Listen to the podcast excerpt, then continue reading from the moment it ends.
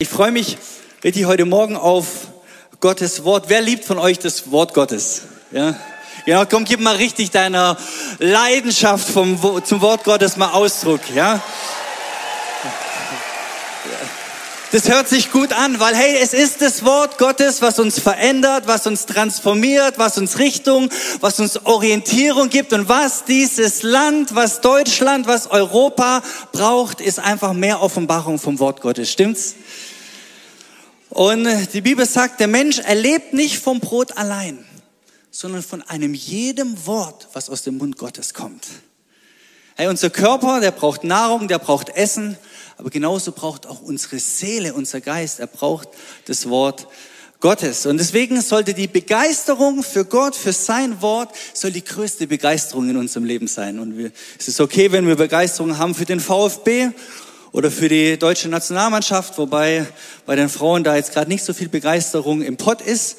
Aber unsere größte Leidenschaft, die sollte Gott und seinem Wort gelten. Und ich habe heute Morgen eine Botschaft auf meinem Herzen, der ich den Titel gegeben habe, was ist das eigentliche Problem? Oder die versteckte Gefahr von unverarbeiteten Emotionen. Weil wenn wir ehrlich sind, ist das, ist der Umgang mit unseren Emotionen häufig eines der zentralen Probleme, wenn es um unsere Zufriedenheit in unserem Leben geht, dann ist es eine der zentralen Sachen, was unser Wohlbefinden ausmacht. Die, der Umgang mit unseren äh, äh, Emotionen ist das, was unsere zwischenmenschlichen Beziehungen, unser Denken und unser Handeln maßgeblich beeinflusst. Und wenn wir lernen, unsere Emotionen richtig zu managen, dann führt es zu mehr Wohlbefinden, zu mehr Erfüllung, zu mehr Glück im Leben. Und wer ist heute Morgen hier in diesem Gottesdienst, der sagt, hey, ich kann so ein bisschen mehr Erfüllung, ein bisschen mehr Glück in meinem Leben gebrauchen? Ist da irgendjemand hier? Also ich gehöre auf jeden Fall dazu. Okay? Und ähm, es ist interessant, wenn wir uns die Wissenschaft anschauen, weil äh, die Wissenschaft, die hat unheimlich viele Studien äh, gemacht über die letzten Jahrhunderte, was wir tun können, um glücklicher zu, zu sein, was wir tun können, um unsere Emotionen besser zu managen und zu kontrollieren. Ich habe einfach mal so fünf Statements, die du immer wieder findest, mal hier zusammengefasst. Und die Wissenschaft stellt in vielen Studien klar, dass emotionale Erleben, dass es zunächst mal äußerst komplex ist. Bei Frauen ist es ein bisschen komplexer als bei Männern. Aber der Umgang mit Emotionen spielt zweifellos eine entscheidende Rolle für das Empfinden von Glück. Und ich würde versuchen, das so zusammenzufassen, dass unsere Emotionen, die sind ein guter Indikator, aber ein schlechter Diktator in unserem Leben. Weil zunächst mal sind deine Gefühle und deine Emotionen, die sind echt. Gefühle sind von Gott geschaffen. Aber hast du schon mal realisiert, dass deine Gefühle nicht wirklich was in deinem Leben verändern? Aber das, was du glaubst, das, wovon du überzeugt bist, das, was du als wahr und richtig einkategorisierst, das wird dein Leben prägen und verändern. Und das Entscheidende ist, wenn wir aus einer Offenbarung von Gott heraus leben wollen, ist eben das nicht, dass wir unseren Emotionen folgen, dass wir sagen, unsere Emotionen sind das, was uns im Leben Orientierung gibt. Emotionen sind ein guter Indikator, aber ein unheimlich schlechter Diktator in, unser, in unserem Leben. Und gerade in einer Welt, die total gefühlsgetrieben ist, ist es wichtig, dass wir zunächst analysieren, dass es entscheidend ist in unserem Leben, dass wir eben nicht die, den Gefühlen folgen, sondern dass wir ein Manager von unseren Gefühlen werden. Gott möchte, dass wir emotional reif werden.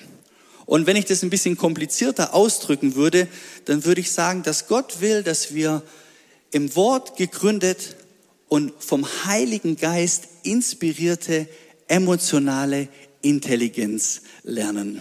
Und heute Morgen wollen wir uns zusammen eine emotionale Reise von einer Person in der Bibel anschauen, die fast alle von euch richtig gut kennen, die du in jeder Kinderbibel findest, die äh, immer spannende Illustrationen mit sich bringt und es ist die Geschichte von dem Propheten Jona, der ein eigenes Buch im Alten Testament gewidmet ist. Und da lesen wir in Jona 4, Vers 1 bis 4, das gefiel Jona gar nicht und er wurde zornig. Er sagte, ach Herr, genau das habe ich vermutet, als ich noch zu Hause war. Darum wollte ich ja auch nach Spanien fliehen. Wolltest du auch schon mal nach Spanien fliehen? Ich wusste es doch. Du bist voller Liebe und Erbarmen Du hast Geduld, deine Güte kennt keine Grenzen. Das Unheil, das du androhst, tut dir hinterher leid. Deshalb nimm mein Leben zurück, Herr. Sterben will ich, das ist besser als weiterzuleben. Er sagt, hey, ich will finish, hör auf, Leben sei vorbei. Aber der Herr fragt ihn, hast du ein Recht dazu, so zornig zu sein? Wow, was für ein Statement. Hier sehen wir, dass der Jona absolut frustriert ist. Er ist extrem verbittert. Er ist richtig wütend gegenüber Gott. Er ist absolut unglücklich von dem, was Gott dort in Ninive getan hat. Und jeder Evangelist der Neuzeit, der wäre begeistert, der bräuchte keine Seelsorge mehr, wenn er das erleben würde, was der Jona erlebt hat. Er geht in eine Stadt und in kürzester Zeit werden 120.000 Menschen errettet. Was für ein Wunder, ein absolutes Ereignis. Reinhard Bonke würde sagen, ja, da bin ich dabei. Ein absolutes Happening. Und wir sehen, wenige Tage später sitzt der Jona absolut frustriert vor den Stadtmauern von Ninive und wird sich am allerliebsten das Leben nehmen.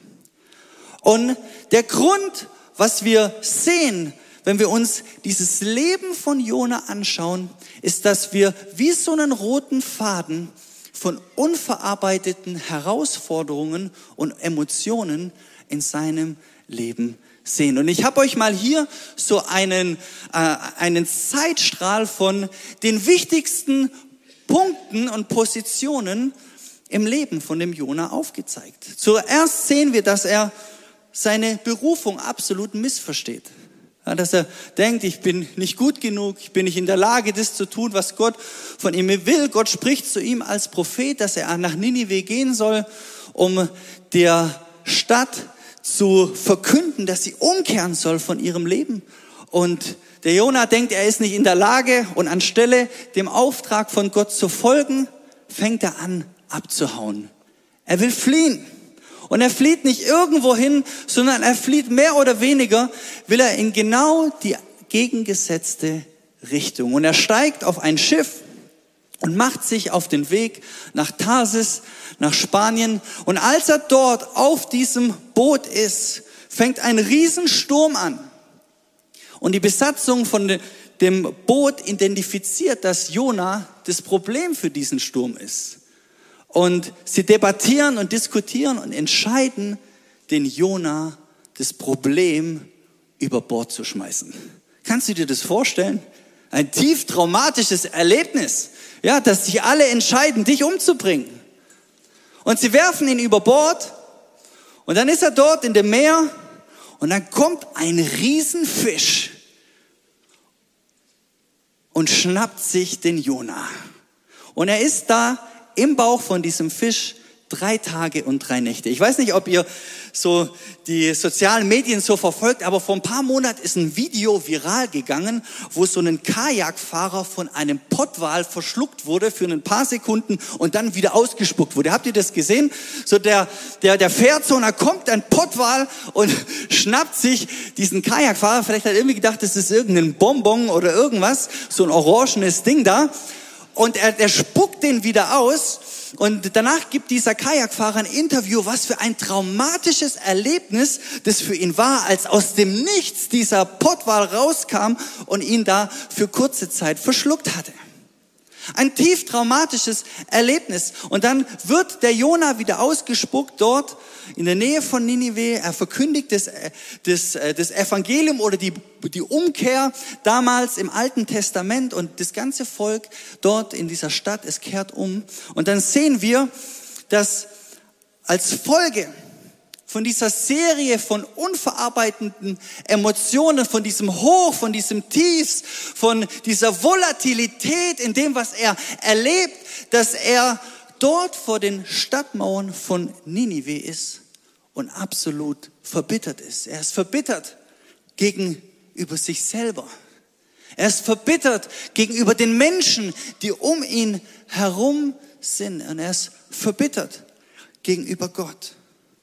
Und mir war wichtig, heute Morgen diesen roten Faden von dieser emotionalen Reise von Jona uns vor Augen zu malen, weil ich glaube, genau so ein roter Faden haben viele Menschen in ihrer emotionalen Reise hier auf dieser Erde durchlebt. Viele Stationen, Hochs und Tiefs, Herausforderungen, Schwierigkeiten, Extremsituationen, Dinge, die fast unmenschlich sind. Und als Serie von dieser Reise findet man sich wieder aufgrund von unverarbeiteten Emotionen mit Gefühlen von Bitterkeit und Schmerz und großen Herausforderungen. Das Resultat wenn Emotionen nicht richtig verarbeitet werden, ist in der Regel Bitterkeit im Herzen von Menschen.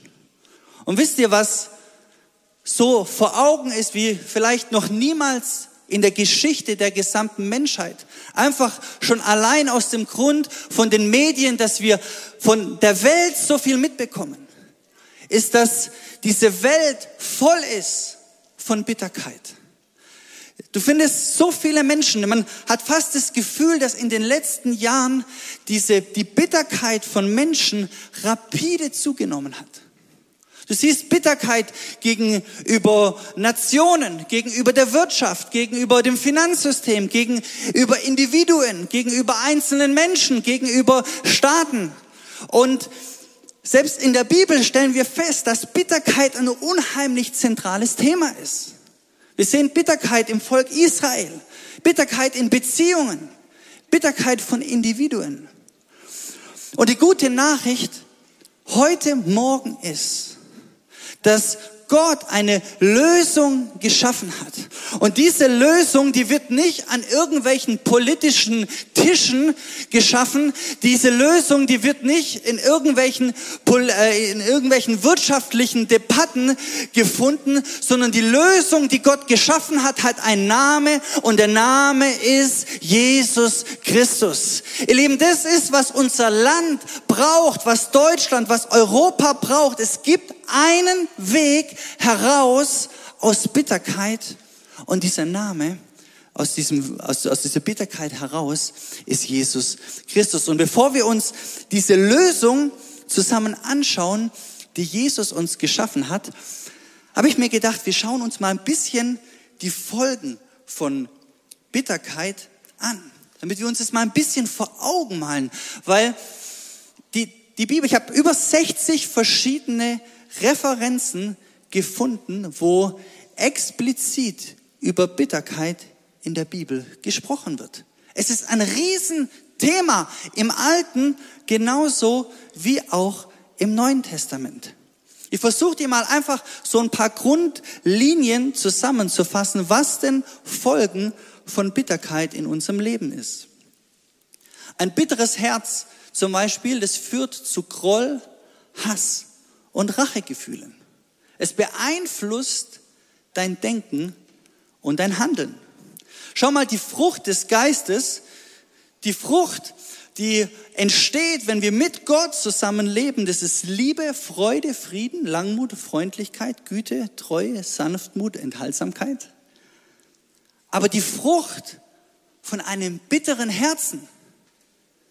Es ist Hass, es ist Traurigkeit, es ist Streit, Ungeduld, Feindseligkeit, Bosheit, Untreue, Härte, Maßlosigkeit. Bitterkeit kann dazu führen, dass man eine richtige Opfermentalität in seinem Leben entwickelt. Dass man sich immer wieder in so einer Opferrolle wiederfindet. Dass man nur auf das schaut, was man nicht hat. Dass es anderen besser geht. Dass man fast in so einer, in einer permanenten Minderwertigkeit sich wiederfindet. Ein bitteres Herz beeinflusst vielleicht als mit der schlimmsten Emotion, die wir in unserem Herzen haben können, Beziehungen wie vielleicht keine andere negative Emotion. Bitterkeit ist vielleicht eines der zentralen Themen, warum über 50 Prozent der Ehen in Deutschland geschieden werden. Weil da Dinge in das Herz, Dinge in eine Beziehung hineingekommen sind, wo nicht vergeben wurde, wo man nicht drüber sprechen konnte, wo etwas tief im Inneren verankert ist, wo man keine Lösung gefunden hat. Bitterkeit. Es beeinflusst zwischenmenschliche Beziehungen wie vielleicht keine andere negative Emotion. Bitterkeit hindert Heilung und positive, positiven Wachstum.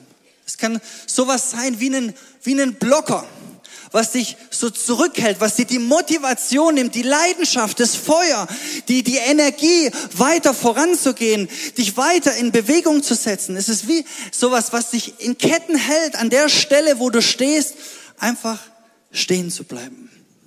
Man könnte es auch so sagen, dass Bitterkeit sowas ist wie ein Teufelskreis. Weil meistens ist es so, dass man irgendwo so ja, so, eine, so eine Verletzung, so eine Bitterkeit empfindet und dann kommt der nächste Schmerz und dann der nächste, so wie in dieser Reise von dem Jona eins kommt zum nächsten. Ein bitteres Herz führt letztendlich dazu, dass man sich Gott oder Menschen gegenüber distanziert. Und wisst ihr, ich bin jetzt schon, schon viele Jahre in der Kirche. Und ich habe auch viele Menschen erlebt, die sich der Beziehung Gott gegenüber abgewendet haben. Und wenn ich versuche, das für mich so von meiner Wahrnehmung zu analysieren, dann waren das nicht irgendwie so eine große Zielverfehlung, wo dann Menschen sich ihrem Glauben gegenüber Gott abgewendet haben, sondern die meisten Menschen, die ich kenne, die ihre Beziehung mit Gott beendet haben, die haben das getan, weil ihr Herz bitter geworden ist. Weil ihr Herz bitter geworden ist gegenüber anderen Menschen, gegenüber einer Gemeinde, gegenüber Gott selber. Da ist etwas in ihr Herz hineingekommen, was ihr Herz bitter gemacht hat. Letztendlich ist es so, dass Bitterkeit dir die Lebensfreude des Glücksempfinden raubt. Die schönen Momente, die, die, die Dinge, die wir auch an denen wir uns freuen können, die wir genießen können. Und als letzter Punkt und vielleicht auch als einer der spannendsten ist, dass Bitterkeit die perfekte Plattform ist für dämonische Manifestationen. Ich denke, es gibt so drei Hauptbereiche in der heutigen Zeit, wo dämonische Manifestationen sichtbar werden. Das eine sind durch bewusstseinserweiternde Drogen. Ich habe das selber erlebt mit Bekannten, die ich, die ich hatte, die ähm, auf, auf manchen Trips einfach hängen geblieben sind, weil Dämonen, die du siehst, übernatürliche Manifestationen, Freunde, Dämonen sind keine Haustiere. Ja, Dämonen ist nicht ein Bereich, die übernatürliche Welt ist kein Bereich, mit dem man rumspielt. Das ist kein, kein, kein Spaß, mit dem man einfach ein bisschen experimentiert. Und ich habe selber Menschen kennengelernt, die solche Erfahrungen auf verschiedenen Trips gemacht haben und nicht in der Lage waren, das emotional zu verarbeiten und die nie wieder von ihrem Trip runtergekommen sind. Ein zweiter Bereich, wo Menschen sich für, für dämonische Mächte, besonders in der heutigen Zeit, auch öffnen, ist durch sexuelle Unmoral. Und der dritte Bereich ist Bitterkeit. Bitterkeit ist die beste Landefläche für dämonische Manifestationen. Der Teufel liebt es, Bitterkeit in deinem Herzen zu nutzen, um Raum zu bekommen in deinem Leben, in deinem Umfeld, um sich in deinem Leben zu manifestieren. Und Freunde, ich habe heute Morgen gute Nachricht für dich. Es gibt einen Weg da raus. Jesus hat einen Weg geschaffen, dass wir rauskommen können aus Bitterkeit in unserem Leben, dass wir rauskommen können aus dieser Wurzel, die so viel Negatives in deinem Leben, in deinen Beziehungen, in deinem Umfeld, in deiner Beziehung zu Gott verursachen möchte. Und der Weg, der Jesus geschaffen hat, der einzigste biblische Weg, um Bitterkeit und negative Emotionen loszuwerden, ist Vergebung.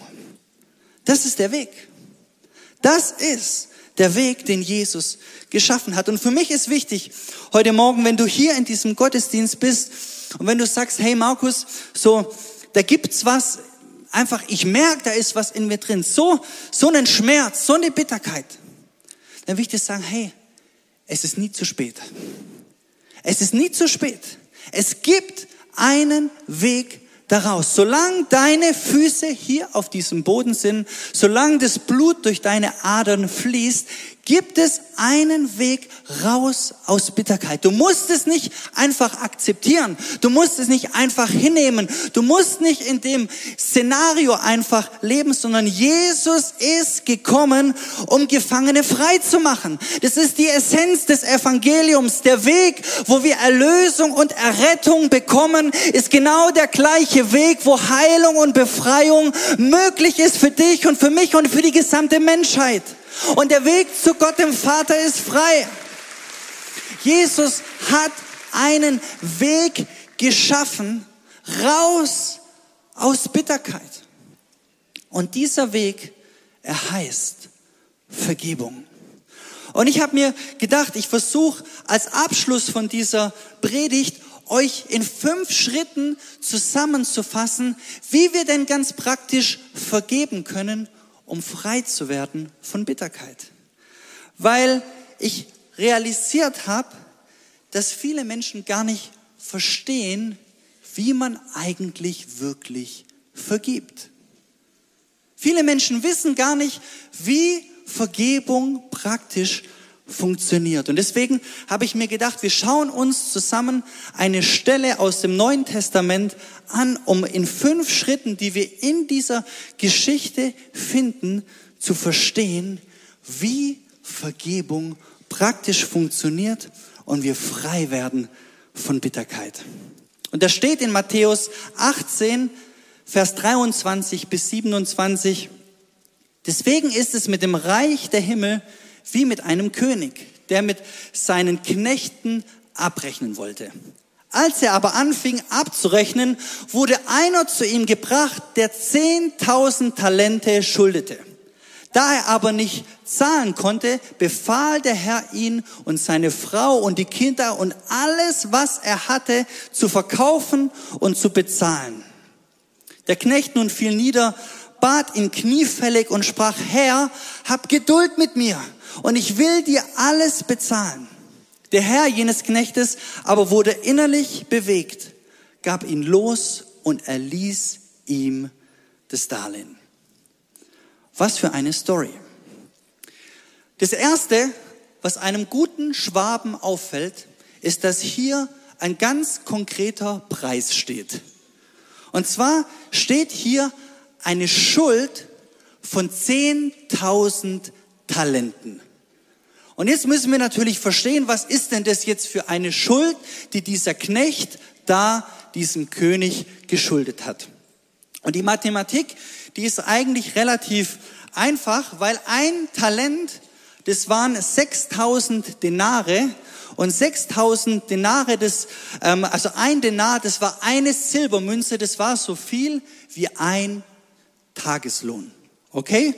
Und wenn wir jetzt mal ein bisschen die einfache Mathematik machen, wenn wir heute in Deutschland von einem Netto-Tageslohn durchschnittlich, natürlich manche mehr und manche weniger, aber um es nicht zu kompliziert zu machen, von 120 Euro ausgehen, dann wäre ein Talent, wenn wir diese 120 mit 6000 multiplizieren, wären wie viel? 720.000 Euro. Das wäre ein Talent. Aber hier sehen wir, dass dieser Knecht diesem König nicht ein Talent schuldet, sondern er schuldet ihm 10.000 Talente. Das heißt, umgerechnet auf unsere heutige Zeit ist die Schuld, was dieser Knecht gegenüber dem König hat, es ist 7,2 Milliarden Euro. Was für eine Summe. Es ist so eine Summe, dass wahrscheinlich keiner von uns, ich würde mir wünschen, wenn einige hier wären, aber wahrscheinlich keiner von uns in seinem Leben so eine Summe an Geld verdienen wird. Vermutlich ist es so, zumindest wenn wir die Wahrscheinlichkeit nehmen, werden wir alle zusammen hier in unserem ganzen Leben, wenn wir alles zusammenlegen, nicht ansatzweise so viel Geld verdienen, wie dieser Knecht dem König geschuldet hat. In anderen Worten, die, die Schuld ist eine unvorstellbar große Schuld, die der König dort dem Knecht erlässt. Und ich möchte dir in fünf Schritten zeigen, anhand von diesem Beispiel, wie du durch Vergebung frei werden kannst von Bitterkeit. Weil das Erste, was wir sehen, ist, dass dieser, das, der erste Schritt, den wir unternehmen müssen, um Vergebung zu praktizieren und dadurch frei zu werden von Bitterkeit, ist, dass wir den Schmerz und die Schuld anerkennen oder identifizieren müssen. Schau mal, dieser Knecht, er hat eine Schuld von 7,2 Milliarden Euro. Die Bibel definiert die Schuld. Und genauso ist es auch für uns wichtig, wenn wir etwas vergeben wollen, dann müssen wir den Schmerz, dann müssen wir die Schuld, dann müssen wir die Herausforderung, wir müssen es anfangen zu versuchen zu definieren. Und vielleicht bist du auch heute Morgen hier und dir geht's genauso wie diesem König. Da gab's jemand in deinem Leben, der hat dir etwas angetan, der hat dir etwas genommen, was du nie wieder zurückbekommen kannst. Vielleicht ist dir was widerfahren, wo man nie wieder gut machen kann. Vielleicht wurde etwas zerstört, was man nie wieder reparieren kann. Und deswegen ist diese Geschichte, die Jesus hier gibt, dieses Gleichnis so wichtig für uns, weil die, genau diese Schuld, die der Knecht hier gegenüber dem König hat, ist genauso eine Schuld. Es ist nicht wieder gut zu machen. Und der erste Schritt für Vergebung ist, du musst anfangen, den Schmerz und die Schuld anzuerkennen oder zu definieren. Das zweite, was dir hilft, um zu vergeben, und er wird schon langsam ein bisschen tiefer, ist, dass man anfängt, die Menschlichkeit des Täters zu identifizieren. Schau mal, der, der König, der erkannte die Verwundbarkeit von seinem Verwalter. Er erkannte diese, diese Story von, von seinem Knecht. Er hatte Mitgefühl mit ihm. Er konnte sich irgendwie in ihn hineinversetzen. Ich will dir sagen, wenn du Dinge erlebt hast, was Bitterkeit in deinem Leben verursacht hat, wo Menschen dir vielleicht was angetan haben, wo Situationen in dein Leben gekommen sind, was diese Bitterkeit verursacht hat. Es ist wichtig in diesem Prozess der Vergebung, dass du anfängst, die Person hinter der Person zu sehen. Wenn du hinter deinem Täter immer nur ein Monster siehst, wird es für dich schwierig sein, dieser Person zu vergeben. Aber wenn du auf der anderen Seite versuchst, die Geschichte hinter der Geschichte zu verstehen, dann wird es dir helfen, der Person letztendlich auch die Vergebung zuzusprechen, die dich freisetzt von Bitterkeit und Rache in deinem Herzen. Der dritte Schritt, was wir sehen, ist, dass eine der wichtigsten Komponente ist, ist die Entscheidung auf Rache zu verzichten. Oder vielleicht ein bisschen milder ausgedrückt, ist es Recht auf Wiedergutmachung zu verweigern. Schau mal, eine der wichtigsten Komponenten von Vergebung ist nicht auf diese Rache zu pochen, nicht auf die Wiedergutmachung sich zu fokussieren. Schau mal, der König entscheidet sich, die Schuld des Mannes zu erlassen, die Strafe zu verhindern, obwohl er in der Lage gewesen wäre, diesen Mann zu verurteilen. Hey, der hätte seine Familie versklaven können, der hätte, der hätte, äh, der hätte alles tun können, er hätte jedes Recht gehabt. Und schaut, ich bin dankbar, dass wir in einem Rechtsstaat leben bin dankbar, dass es Polizei gibt, dass es Gericht gibt und das ist auch alles gut und richtig so. Aber Vergebung bedeutet in der tieferen Essenz ist, dass wir uns entscheiden, die Macht abzulegen, abzulehnen, dass wir uns selber rächen und stattdessen auf das vertrauen, dass Gott Gerechtigkeit üben wird. Schau mal, im Vater unser, da steht, vergib uns unsere Schuld, wie auch wir vergeben unserem Schuldigern. Hey, so wie Gott uns die Schuld vergeben hat, so sollen auch wir die Schuld von anderen vergeben. Und zu vergeben bedeutet, frei zu werden von Bitterkeit in deinem Herzen, in deinem Leben. Das bedeutet, dass du Gott das Mandat zusprichst, dass er ein gerechter Richter ist. Dass er es richtig machen wird. Dass du dein Vertrauen auf ihn setzen wirst. Der vierte Schritt. Und das ist eine richtig tiefe Sache, weil Bitterkeit häufig mit dem tiefen Schmerzen verbunden ist. Und wenn wir vergeben, dann heißt es nicht automatisch, dass der Schmerz auch geht. Oft setzen wir unsere Bereitschaft für Vergebung in Relation zu unserer Wahrnehmung von dem Schmerz. Dieser König, der hat immer noch die 7,2 Milliarden Euro, die haben ihm immer noch gefehlt. Das Geld war immer noch weg. Aber er war trotzdem bereit zu vergeben. Vergebung macht dich frei. Du wirst frei von Bitterkeit. Wenn du dich entscheiden kannst, obwohl der Schmerz vielleicht bleibt, ich bin trotzdem bereit zu vergeben. Bin trotzdem bereit, auf die Rache zu verzichten. Ich bin trotzdem bereit, loszulassen. Der fünfte und letzte Schritt ist, wenn du wirklich vergeben willst, dann bedeutet, dass du anfängst, für die zu beten, die dich fluchen. Dass du Segen gegenüber denen aussprichst, die Schmerzen in deinem Leben verursacht haben. Schau mal, das Neue Testament ist voll davon. Dass wir die segnen sollen, die gegen uns gehen. Dass wir unsere Feinde segnen sollen.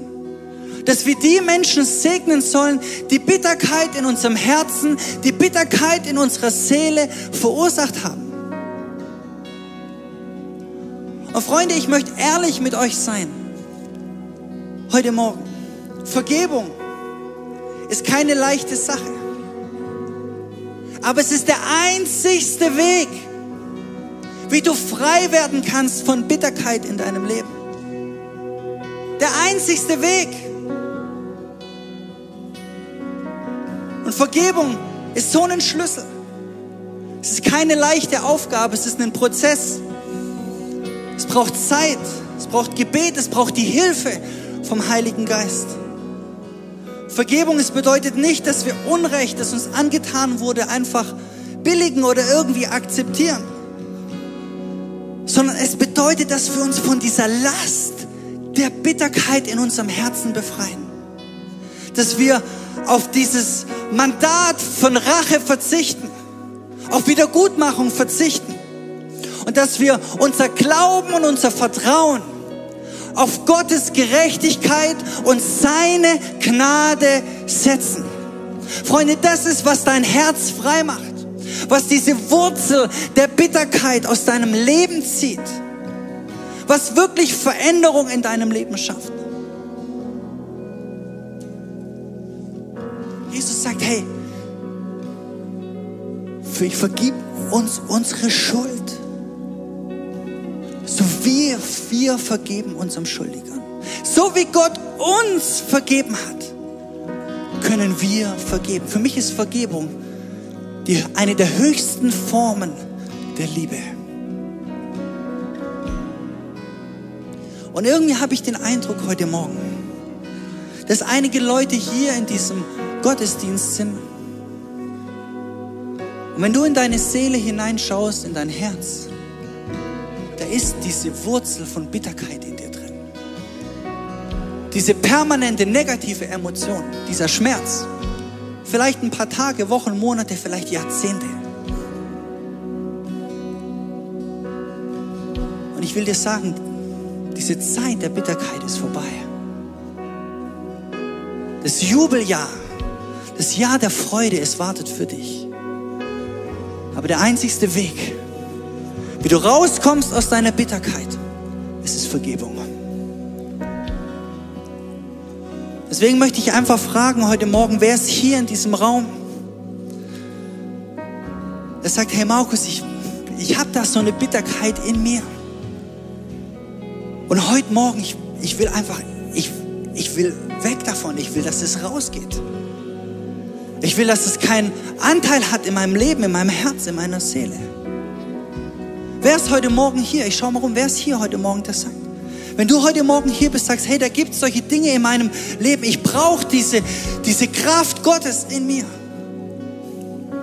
Wenn dich das heute Morgen betrifft, komm, steh doch mal auf, da wo du bist. Wenn du sagst, ich brauche dieses Eingreifen von Gott, ich bin hier in diesem Raum. Da ist so eine Bitterkeit, so ein Schmerz was vielleicht jemand dir angetan hat, vielleicht ein Schmerz über die Politik, ein Schmerz über die Gesellschaft, ein Schmerz über die Wirtschaft, ein Schmerz über deinen Chef, ein Schmerz über deinen Kollege, vielleicht ein Schmerz über dich selber, für das, was du getan hast oder nicht getan hast.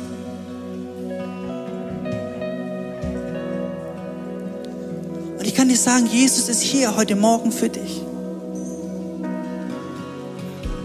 Weil so wie er uns vergeben hat, können wir anderen vergeben und dadurch frei werden von Bitterkeit in unserem Leben.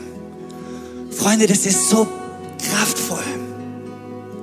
Vielleicht eine der größten Kräfte in unserem Universum. Die Kraft von Vergebung. Und ich möchte dich einladen, wenn du jetzt gerade hier so stehst, lass uns doch kurz einfach so einen Teil von diesen fünf Schritten tun. Nimm doch kurz einen Moment und identifizier den Schmerz. Was ist genau das, was du vergeben sollst? Was ist das, was diese Bitterkeit in deinem Leben verursacht? Versuch's zu identifizieren.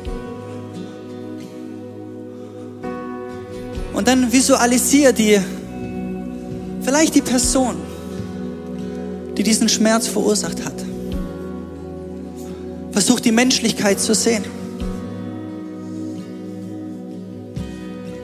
Versuch zu sehen, wo er vielleicht selber oder sie schwierige Kindheit hatte, schwierige Verhältnisse hatte, vielleicht selber missbraucht wurde, selber betrogen wurde, selber Schwierigkeiten hatte in so vielen Bereichen.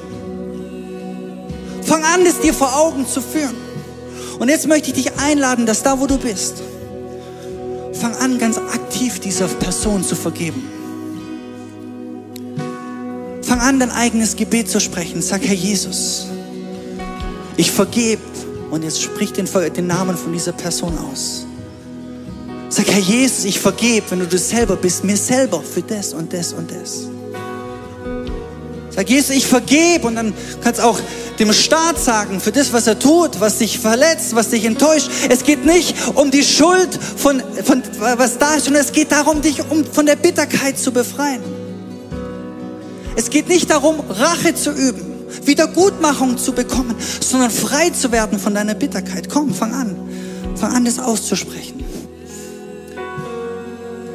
Sprich Vergebung aus. Und Herr Jesus, ich bete, dass du jetzt kommst mit deiner Kraft. Dass du kommst mit der Fülle vom Thronsaal Gottes. Und dass du jeden Schmerz heute Morgen nimmst von Bitterkeit, von negativen Emotionen von dem, was Verletzung tief im Herzen, tief in der Seele verursacht hat. Es sind Verletzungen im zwischenmenschlichen Bereich, in Familien, deinem Business, Geschäft. Komm, Heiliger Geist, mit deiner Kraft.